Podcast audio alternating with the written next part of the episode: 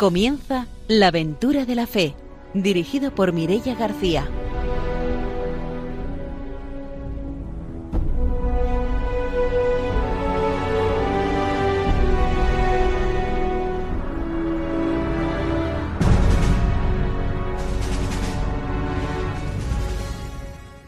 Muy buenas noches, bienvenidos a un nuevo programa de la aventura de la fe. Empezamos este programa de hoy con la alegría de estar en el mes de mayo, en el mes de María, y con la alegría también de, a pesar de esta situación tan complicada que estamos viviendo, poder seguir dando voz a los misioneros a través de los micrófonos de Radio María. Esta noche con nosotros está como siempre el padre don Arturo García, delegado de misiones de la Diócesis de Valencia. Buenas noches. Muy buenas noches, queridos radiantes de Radio María. Buenas noches a todos, Mirella tengamos un programa ahí pues lleno del testimonio de, la misión. Es tiempo de, de excepción, pero que los misioneros siguen al pie del cañón ahí trabajando. Está también con nosotros Ramiro Fauli. Buenas noches. Buenas noches, un saludo muy afectuoso para todos los que nos escuchan en este programa La Aventura de la Fe. Y bueno, quiero mandar un saludo muy especial a la gente de la parroquia Santa Catalina Virgen y Mártir de Vila Marchand, cómo habéis seguido nuestro programa y cómo habéis seguido a Radio María a través de sus retransmisiones. Ha sido durante este tiempo que no podíamos asistir al, al templo, un verdadero templo, ¿no? Donde sin vernos congregaba Radio María a la hora de la oración, a la hora de la misa, a tanta y tanta gente. Así pues, también un saludo muy fraternal a todos los que hacéis posible que llegue las ondas de Radio María a tantos sitios para llevar la palabra del Señor. Eh, un agradecimiento también muy, muy fraterno a todos los delegados de misiones que hacen posible la animación misionera a través de las redes sociales y que día a día no desfallecen en la animación misionera para el pueblo de Dios. Y esta noche está con nosotros también Inés Moyá, que es una joven de la Delegación de Misiones de Valencia, que va a compartir con nosotros las experiencias misioneras que ha vivido en Xai en Mozambique, y también en Santa Rosa de Lima, en Perú. Buenas noches, Inés, bienvenida. Buenas noches, Mirella. Buenas noches a todos. Mi nombre es Inés Moyá y soy profesora de Educación Especial. Saludamos a nuestros técnicos, a Ramón y a Ángelo, y ahora sí empezamos la aventura de la fe con la formación misionera.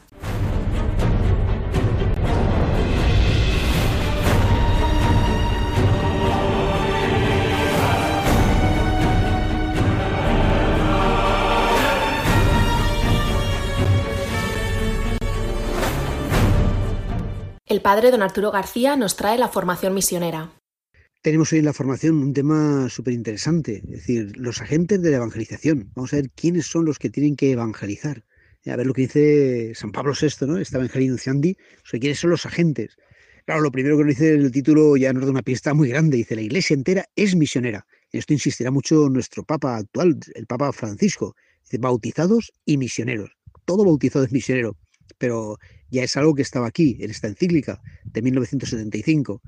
Dice, si hay hombres que proclamen el mundo el Evangelio de Salvación, lo hacen por mandato, en nombre y con la gracia de Cristo Salvador. ¿Cómo predicarán si no son enviados? Escribía el que fue sin duda uno de los más grandes evangelizadores. Nadie puede hacerlo sin haber sido enviado. ¿Quién tiene pues la misión de evangelizar? El Concilio Vaticano II ha dado una respuesta clara. Incumbe a la Iglesia por mandato divino ir por todo el mundo y anunciar el Evangelio a toda criatura.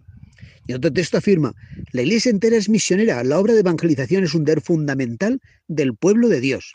Hemos recordado anteriormente esta vinculación íntima entre la iglesia y la evangelización. Cuando la iglesia anuncia el reino de Dios y lo constituye, ella se implanta en el corazón del mundo como signo e instrumento de ese reino que está ya presente y que viene. El concilio ha recogido, porque son muy significativas, estas palabras de San Agustín, su acción misionera de los doce, dice, decía, predicando la palabra de verdad, engendraron las iglesias. Por eso es un acto eclesial. La constatación de que la iglesia es enviada tiene el mandato de evangelizar a todo el mundo. Debía despertar en nosotros una doble convicción. Primera, evangelizar no es para nadie un acto individual y aislado, sino profundamente eclesial. Cuando el más humilde predicador, catequista o pastor, en lugar más apartado predica el Evangelio, reúne su pequeña comunidad, o administra un sacramento, aun cuando se encuentra solo ejerce un acto de, iglesia, y su gesto se enlaza mediante relaciones institucionales, ciertamente, pero también mediante vínculos invisibles y, y raíces escondidas del orden de la gracia, a la actividad evangelizadora de toda la Iglesia. Esto supone que lo haga no por una misión que él se atribuye o por inspiración personal, sino en unión con la misión de la Iglesia y en su nombre. De ahí la segunda convicción. Si cada cual evangeliza en nombre de la Iglesia, que a su vez lo hace en virtud de un mandato del Señor, ningún evangelizador es el dueño absoluto de su acción evangelizadora, con un poder discrecional para cumplirla según los criterios y perspectivas individualistas, sino en comunión con la Iglesia y sus pastores. La Iglesia es toda ella evangelizadora, como hemos subrayado. Esto significa que para el mundo, el conjunto del mundo, y para cada parte del mismo, donde ella se encuentra, la Iglesia se siente responsable de la tarea de, la tarea de difundir el Evangelio. Bueno, pues todo esto, la verdad es que es eh, una mm, noticia ¿no? importante, la buena noticia del Evangelio, y todos tenemos que anunciarla, y lo tenemos muy olvidado. Pensamos, bueno, yo con cumplir, con ser yo cristiano, con... pero ¿a quién le anuncio el Evangelio? Es decir, hay, hay personas con las que tenemos una obligación especial, los padres con los hijos, eh, los esposos entre ellos, los que somos padrinos de, algún niño, de algún joven de confirmación, pero también a cualquier persona del mundo.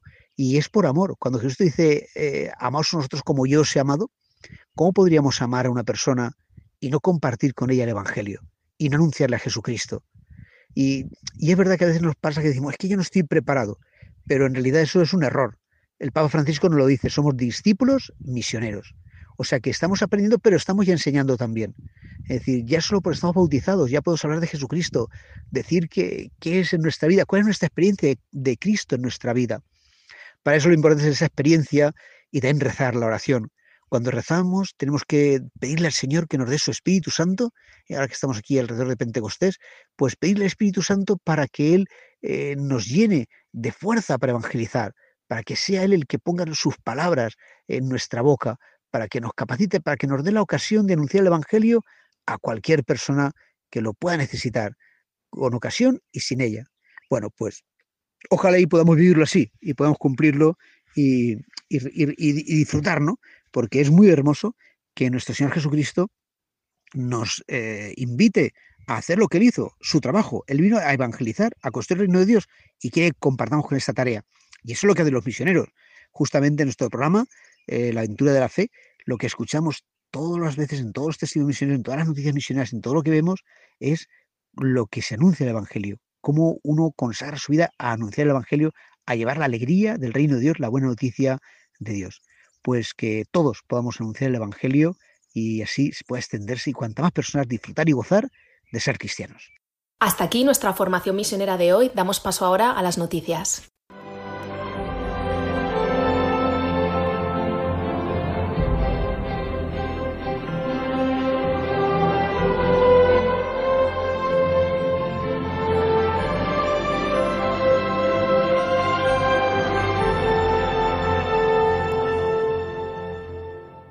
Ramiro Faulí nos trae las noticias misioneras. Profesión de nueve novicios de San Juan de Dios en Togo. El noviciado de los hermanos de San Juan de Dios en Lomé, Togo, acogía a primeros de mayo la profesión religiosa temporal de nueve jóvenes novicios procedentes de Senegal, Ghana, Malawi y Madagascar. A pesar de la pandemia y las numerosas restricciones que ha conllevado, tenía lugar esta profesión de votos en el noviciado interprovincial de San Ricardo Pampuri. La ceremonia estuvo presidida por el hermano Jacob, maestro de novicios, en presencia del padre Darius, que es el representante cercano del seminario menor, y el hermano Parfay, que es el delegado de los superiores provinciales. En su intervención, el hermano Jacob recordaba a los nueve novicios religiosos que la profesión es un nacimiento y en este silencio mundial se está llevando a cabo ese nacimiento. En esta situación de crisis sanitaria estáis llamados a asumir la responsabilidad de hermanos hospitalarios. Les corresponde, pues, cuidar del mundo de la pandemia, de las, de las, agresiones contra la dignidad humana, de las enfermedades, de la violencia de todo tipo, de las injusticias, del, del desacartes y del abandono. Así pues, estos nueve novicios de San Juan de Dios entran a formar parte de la congregación en un tiempo en que es más que nunca necesario el apoyo al necesitado. 620 cristianos asesinados en Nigeria en este 2020. La semana pasada se hacía público el informe de una ONG interconfesional nigeriana en que daba la triste lista de que durante estos cuatro meses se han asesinado a 620 cristianos, han quemado iglesias y han sido perseguidos por su fe muchos de los cristianos. El informe habla de estas 620 personas asesinadas desde comienzo de año en este país africano. Las atrocidades contra los cristianos no han sido controladas, explica este informe, por las fuerzas de seguridad del país y los actores políticos han estado mirando hacia otro lado o en colusión con los yihadistas. A pesar de representar casi la mitad de la población del país, unos 32.000 cristianos han sido asesinados en ataques islamistas desde el 2009. Ha habido aldeas cristianas atacadas, granjas incendiadas, vehículos a los que se dispara, hombres y mujeres asesinados y secuestrados, mujeres tomadas como esclavas sexuales y torturadas en un patrón indetificable de hostigar y atacar a los cristianos. Y aprovechamos nuestra sección de noticias de hoy para hacernos eco de una noticia que han publicado diferentes delegaciones de misiones de España, especialmente la delegación de misiones de Cáceres, en la que pues nos cuentan la situación tan complicada que se está viviendo en una provincia del norte de Mozambique y precisamente hoy en nuestro programa vamos a hablar en la entrevista de hoy de una experiencia de verano misión en este país. Eh, concretamente nos cuentan desde la delegación de misiones de Cáceres que en la provincia de Cabo Delgado, en el norte de Mozambique, desde hace unos años se están llevando a cabo unos ataques terroristas que hacen que la situación allí sea muy complicada. Pero en estas últimas semanas han habido pues ataques más violentos, más importantes, y eso ha hecho que el obispo haya tenido que ordenar que todos los misioneros abandonen sus misiones en esta provincia. Han tenido que salir los misioneros y refugiarse en misiones de otras congregaciones religiosas de provincias cercanas. Entre esos misioneros se encuentran también algunos de ellos que son españoles, así que desde la aventura de la fe, desde Radio María, les pedimos también a nuestros oyentes que en sus oraciones se acuerden, ¿no? Como siempre, de todos los misioneros, que muchos de ellos viven en situaciones complicadas y ahora, en estas últimas semanas, pues especialmente de esos misioneros del norte de Mozambique.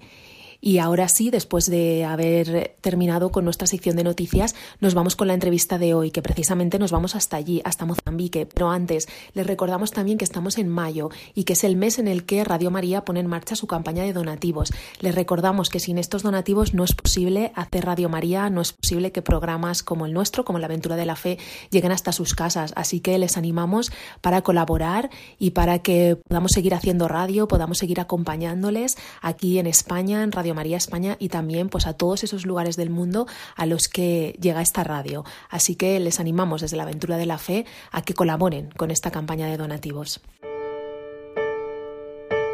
En estos días de emergencia sanitaria y social, en que muchas actividades se han detenido, Radio María no ha interrumpido su presencia en las ondas, pues tenemos la misión de acompañar a los hermanos, muy especialmente en estos momentos difíciles. Por ello, a pesar de nuestro reducido personal y la escasez de recursos, estamos haciendo un gran esfuerzo para mantener nuestra programación e incluso potenciarla en algunos aspectos. Por ello, os pedimos más que nunca oraciones por el personal y voluntarios de Radio María, para que la Virgen proteja a su radio y ésta pueda seguir alimentando la oración y esperanza de tantas personas que lo necesitan. Por otro lado, comprendemos perfectamente que en estos momentos de crisis muchas personas no pueden aportar la colaboración económica que les gustaría. Y sin embargo, Radio María, que no tiene más ingresos que los donativos de sus oyentes, sigue precisando ese apoyo para España y para ayudar a otras Radio María más necesitadas de países pobres.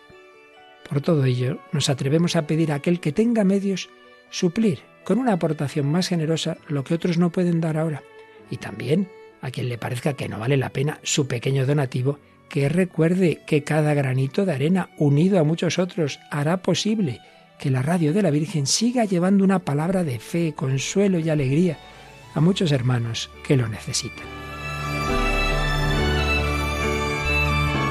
Puedes informarte de cómo colaborar llamando al 91 822 8010 o entrando en nuestra página web radiomaria.es. Radio María, una voz de esperanza en el mundo.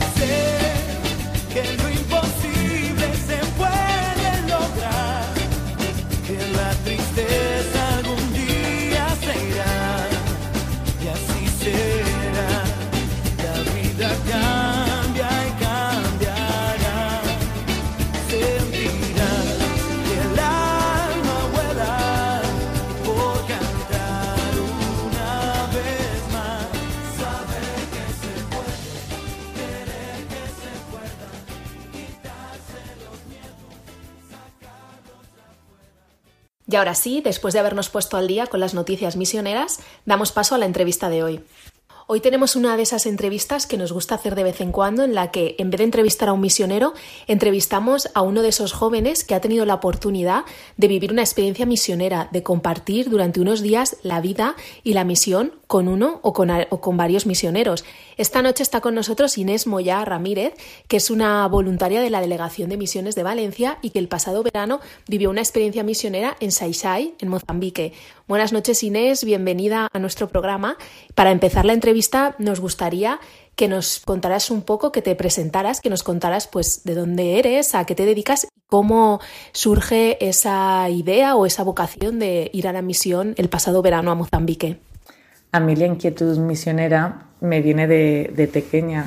Recuerdo perfectamente, yo tendría unos 10, 11 años, y recuerdo que vino un misionero a mi colegio a contar su experiencia y a mí me llamó muchísimo la atención. Tanto es así que llegué a casa y les dije a mis padres que yo de mayor quería ser misionera. Nada, esto se quedó ahí, se fue enfriando con los años, por supuesto, hasta hace dos años que, bueno, pues eh, se volvió a despertar esta inquietud misionera y contacté con la delegación de misiones. Eh, y me pude ir hace dos veranos a, Perú y enseguida me, presentaron también, eh, después de haber vivido esta experiencia en Perú, me presentaron el proyecto de, de Saisai en Mozambique con niños de, de la calle y yo enseguida vi que, que, tenía que ir ahí y nada, el verano pasado me tuve la experiencia misión en, en Mozambique, en Saisai.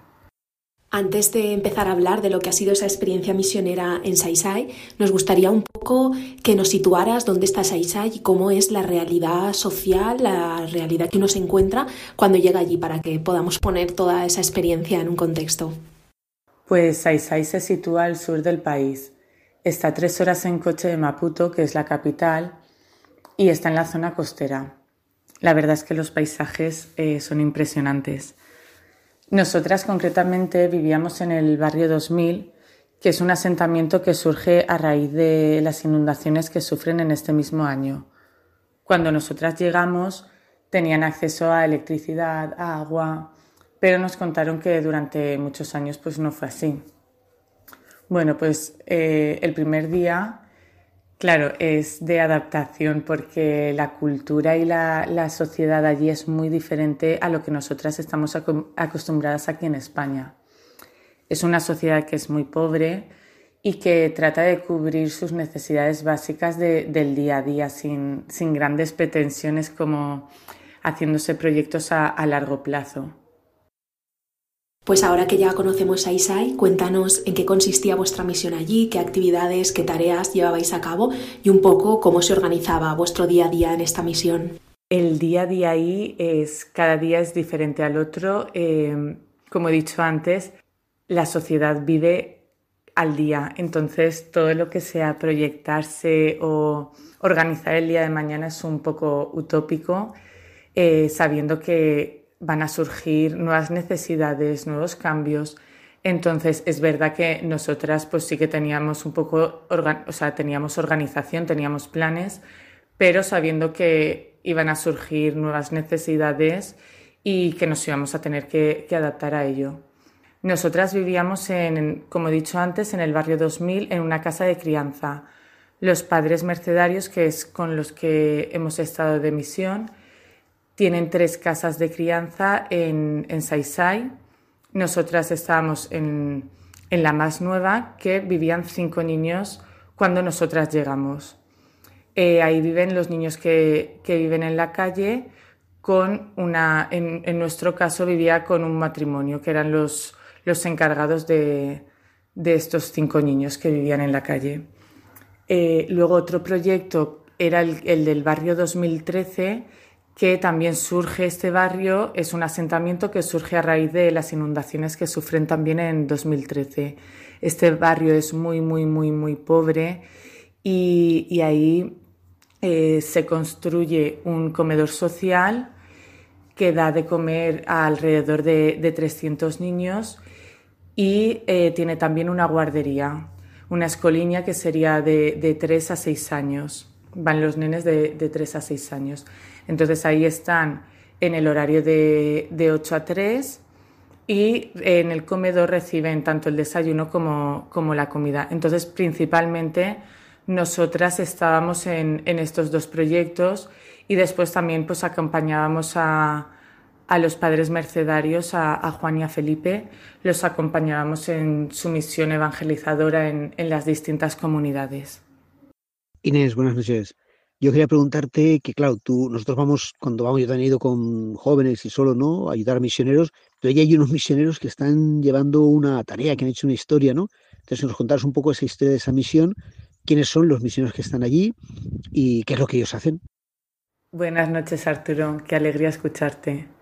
Pues sí, como bien dices, nosotros vamos en verano un mes, dos meses y nada, echamos una mano en lo que haga falta, vamos a, a lo que nos pidan, ¿no? Pero son ellos los que verdaderamente están día tras día dando su vida ¿no? por estas personas, ayudándoles en sus necesidades, evangelizando sobre todo.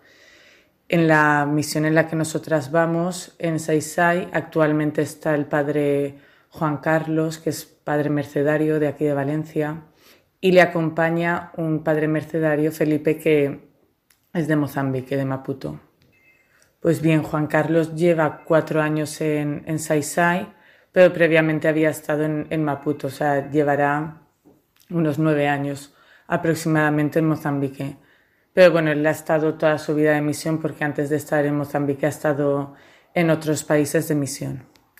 A él cuando lo destinan a Saisai eh, estaba el padre Eddie con él y claro, ven esta realidad que, ven a niños que están en la calle, que, que viven en la calle y ante esta realidad ellos no se pueden quedar con las manos cruzadas, ¿no? Entonces, bueno, pues empiezan a, a ver y sobre todo pues esto a discernir, ¿no? Porque al final no puede ser un capricho de, de la persona, ¿no? Sino que tiene que estar iluminado por Dios. Entonces eh, crean la primera casa de crianza hace tres años y, y en ella, eh, bueno, pues contactan con, con una señora que es de una de las comunidades que ellos llevan y, esta señora, bueno, pues eh, ellos la conocen, ¿no? Y le proponen el, que ella esté al cargo de, estos niños. Esta señora, la madre Tina, eh, tiene una hija y, entonces, bueno, pues acepta porque, porque así ella también tiene una casa, ¿no? Y, su hija podía estudiar y todo esto. Entonces, eh, a raíz de esto, pues eh, se creará una segunda y una tercera casa de crianza. y, son los niños, sobre todo los que, los que van en búsqueda ¿no? de, de, estos padres que en realidad eh, los niños están buscando pues una, una figura, ¿no? Y, y, también pues empieza a correrse la voz y, y nada, les, les da sobre todo pues una dignidad como persona, ¿no? O sea, les enseña a que a que hay alguien que les quiere, ¿no? Y esto es lo fundamental porque es verdad que, la persona necesita alimento, necesita eh, aseo, necesita todas estas cosas que, nosotros los europeos damos por, sentadas, pero eh, también un, afecto, ¿no? el, sentirse amado por alguien. Y bueno, no lo he dicho antes, pero eh, ahí en Mozambique la religión eh, predominante es la religión tradicional, o sea, es muy, muy minoritaria la religión católica. Entonces, este sería uno de los proyectos que, lleva a cabo eh, Juan, que es el de las casas de crianza. Luego, en el barrio 2013, que he comentado antes que es muy pobre, ve la situación también de, niños que están tirados en la calle, que no, que sus o sea, su madre va, se baja a la ciudad a, vender en el mercado y ellos no comen en todo el día. Entonces eh, surge crear este comedor social. Todo esto, cuando nos lo cuenta Juan, dice, dice esto que es muy importante que detrás eh, ve que es lo que quiere Jesucristo, ¿no? Porque si no, al final pues queda en, un, en un capricho, ¿no? Puede quedar en un capricho y, y es Dios quien acompaña este proyecto. Y, el comedor social, pues eso da, de comer a, todos estos niños, eh, los niños más pequeñitos que, no van a la escuela, porque la escuela eh, ahí es a partir de los seis años, pues eh, monta una, una escoliña, una guardería desde los tres hasta los seis años, para que los niños pues no, tan pequeñitos no estén solos. Y, luego pues da muchísimo servicio. ahí la comunicación con, el coche es, bueno, es muy difícil, ¿no? Y, tienen muchas comunidades a las que atienden, tanto a, nivel espiritual como a nivel de necesidades básicas. Y tienen, tienen terrenos, entonces les dan trabajo a estas personas para que también bueno, pues darles una, una, dignidad, ¿no? Y que, y, que puedan prosperar. Hemos estado todo este ratito hablando de la experiencia que viviste el pasado verano en Mozambique, pero no ha sido la única experiencia misionera que has vivido. También tuviste la oportunidad de, vivir una experiencia misionera en Santa Rosa de Lima, en Perú, Cuéntanos un poco cómo fue esa experiencia, porque probablemente imaginamos que será bastante diferente a la que nos has estado contando de este pasado verano en Saisai. Sí, así es. Mi primera experiencia misionera fue en Santa Rosa de Lima, en Perú. Fue una experiencia muy necesaria para poder haber vivido bien esta segunda experiencia en Mozambique. En Santa Rosa nosotros estábamos en el proyecto del Colegio de Santo Tomás de Valencia que inició el misionero Vicente que está situado en Adesesep, que también es un asentamiento, pero es bien diferente al asentamiento del barrio 2000 en Saisai que, os he comentado anteriormente, ya que este asentamiento de Adesesep se produce por la migración de las personas que viven en, las zonas de sierra y en la selva que vienen hacia la costa. Nosotros eh, ahí en, en Adesesep, en Santa Rosa de Lima, colaborábamos en las tareas del colegio, por las mañanas apoyábamos las necesidades de, los profesores y de los niños. Las clases allí están eh, distribuidas por la mañana. Los niños entraban a las siete y media de la mañana y salían a las dos del mediodía. Y luego nosotros ya nos íbamos a, comer y luego por la tarde eh, teníamos asignado un grupo de niños que necesitaban refuerzo ya que pues tenían dificultades y eh, hacíamos, hacíamos apoyo tanto de, de lectoescritura como, como, de matemáticas. Pues eh, nada, yo cuando llegué el primer día, eh, María Elena, que es la directora, sabía que yo era maestra. entonces la profesora de segundo estaba enferma y, Y nada, enseguida que me vio María Elena me dijo, ¿tú eres Inés la, la que es maestra? Y yo enseguida, sí, claro. Y dice, pues es que tenemos esta situación y, yo, vamos, no, no dudé ni un momento. Es verdad que me entraron muchos miedos porque, claro, eh, yo no tenía ni idea del sistema educativo de allí, ni la organización del horario, las asignaturas, la cultura. Y estuve casi, no estuve más de una semana. Y también es verdad que me estuvieron apoyando un montón eh, los voluntarios, la directora, los demás profesores. Y la verdad es que fue un auténtico regalo, porque ahí es cuando, así es como, como aprendes. Eh, después de, de, hacer toda esta tarea educativa en, en el colegio, después de, las clases de apoyo, eh, colaborábamos con la tarea evangelizadora, en, tanto en las catequesis de adultos como de confirmación, en, las misas y, como no, en el, en el bingo parroquial, que eso es el acontecimiento prácticamente del año. Y, nada, la verdad es que fue una experiencia impresionante. También es verdad que, que el proyecto que tienen aquí en, en Santa Rosa de Lima tiene muchos años, tiene, eh, está muy desarrollado, creo que ya son 10 años de colegio y, el, proyecto de Saisai es, es, es, muy joven, entonces nada, para mí fue una experiencia inolvidable y muy necesaria, como he dicho antes, para, para poder haber vivido eh, la misión ahí en, en Saisai. Nos vamos a hacer una pausa, volvemos enseguida para seguir conociendo el testimonio de Inés en Saisai, en Mozambique.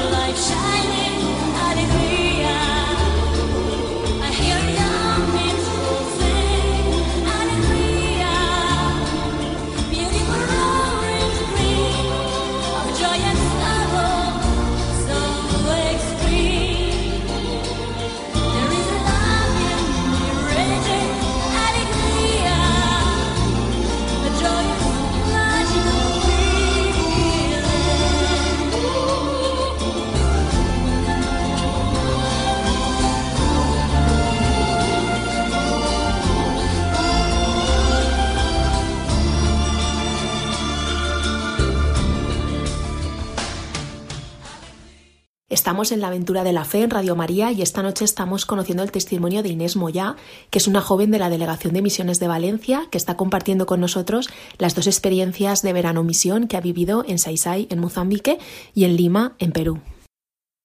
Siempre que entrevistamos a algún joven que ha vivido alguna experiencia de verano misión, hablamos también de la preparación, ¿no? que es muy importante, no solo los días que vives allí la experiencia, sino también el, prepararse antes. ¿no? Entonces me gustaría que nos explicaras un poco cómo ha sido esa preparación a través de la Delegación de Misiones de Valencia, en este caso, y también si además de la, de la preparación que se ofrece desde la, desde la delegación en vuestro grupo, si os habéis preparado de alguna manera especial también.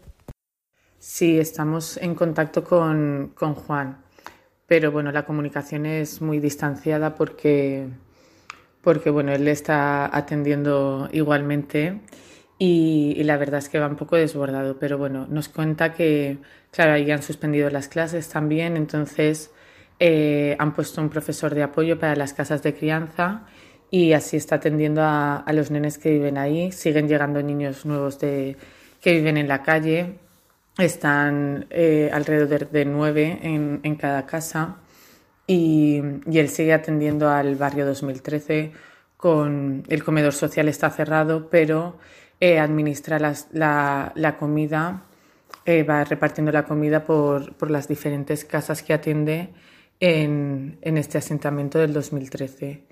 Y, y nada, pues eso, él sigue atendiendo estas necesidades y nada, rezando mucho para que, para que no estén desbordados, ¿no? Como, como está sucediendo aquí en España. Me gustaría también que nos contaras cómo se vive la fe en Mozambique, ¿no? Si tuvisteis la oportunidad de, que imagino que sí, de participar pues en alguna parroquia, en las celebraciones de los domingos, ¿no? ¿Cómo es esa manera que tienen los mozambicanos de vivir y de celebrar su fe, que seguro que es bastante diferente a la que estamos acostumbrados aquí en España? Sí, la religión predominante en Mozambique es la religión tradicional africana, eh, la religión católica es minoritaria y todo esto influye claramente en, la cultura y en, la forma de vivir la fe ahí.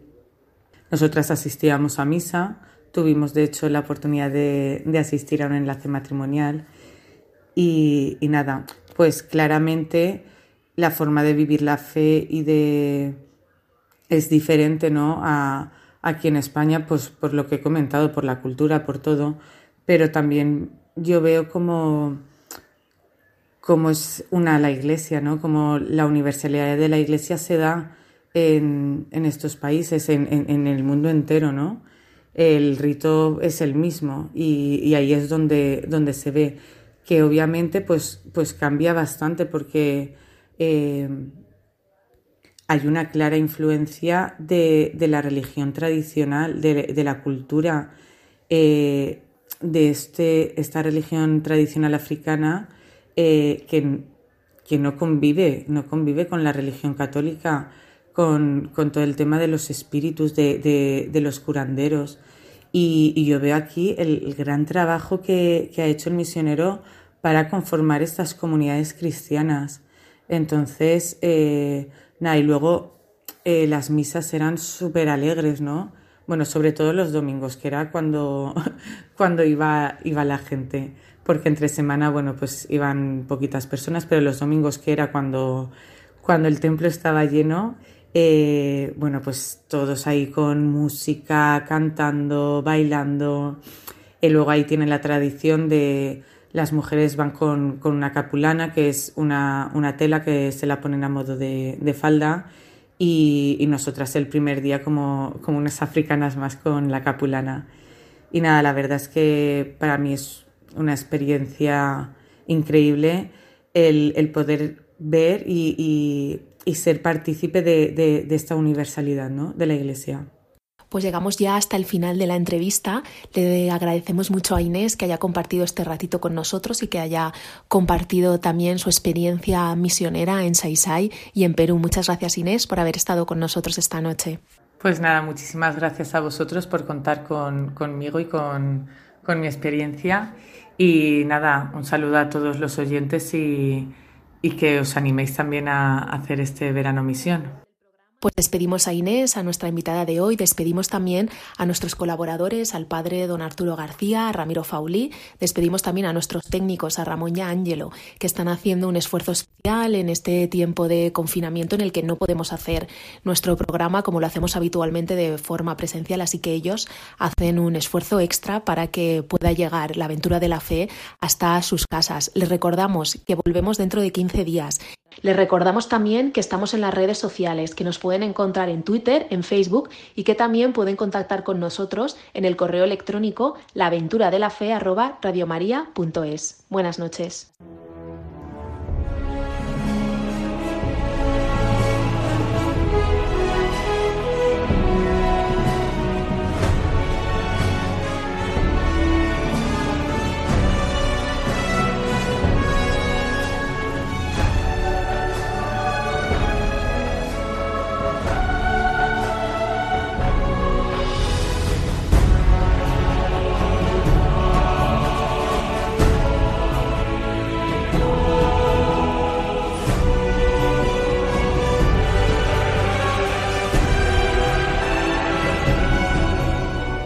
Han escuchado en Radio María La aventura de la fe, dirigido por Mirella García.